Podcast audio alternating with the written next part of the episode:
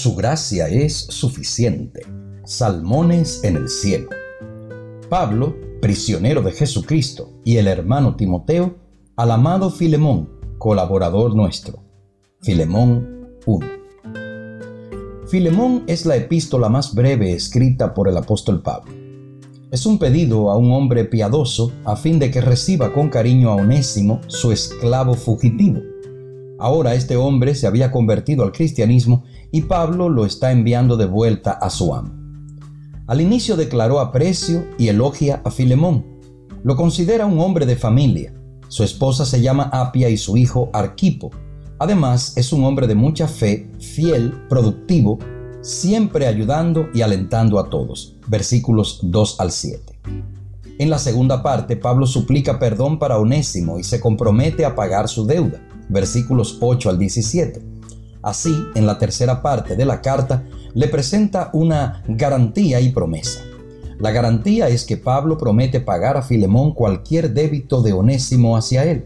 Pablo le recuerda a Filemón del gran débito espiritual que él mismo tiene para con el apóstol y por eso él necesita ser bondadoso con el esclavo y además le pide que mantenga una habitación disponible para cuando él esté apto para visitarlo. Versículos 18 al 22. En esta epístola vemos a alguien auténticamente cristiano interesado a favor de un esclavo. La gran lección es esta. No importa la situación en que alguien se encuentre, todo ser humano ha de ser respetado y tratado con dignidad. Después de todo, todos hemos sido hechos a imagen de Dios y, por su gracia, esa imagen será recuperada en el proceso de la salvación. El 25 de agosto de 1950, un simple pescador regresaba lentamente al puerto de San Francisco con su barco lleno de salmones. De pronto divisó varias personas luchando para sostenerse a flote.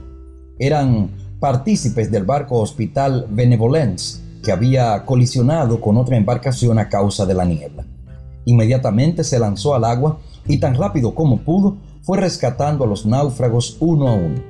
Tuvo que desprenderse de sus cajones llenos de salmones que eran la base de su sustento, para hacer más lugar. Con sus músculos y corazón doloridos, pedía fuerzas a Dios para salvar a todos, y así, en acción heroica, su barco quedó vacío de salmones y lleno de 70 náufragos salvados. La iglesia es también un barco hospital lleno de pacientes y náufragos. ¿Cuán dispuestos estamos en desprendernos de nuestros salmones, de nuestras ideas, posiciones, bienes y tiempo a fin de dignificar, restaurar y salvar a todos? El cielo no está lleno de salmones, sino lleno de pacientes restaurados y náufragos rescatados.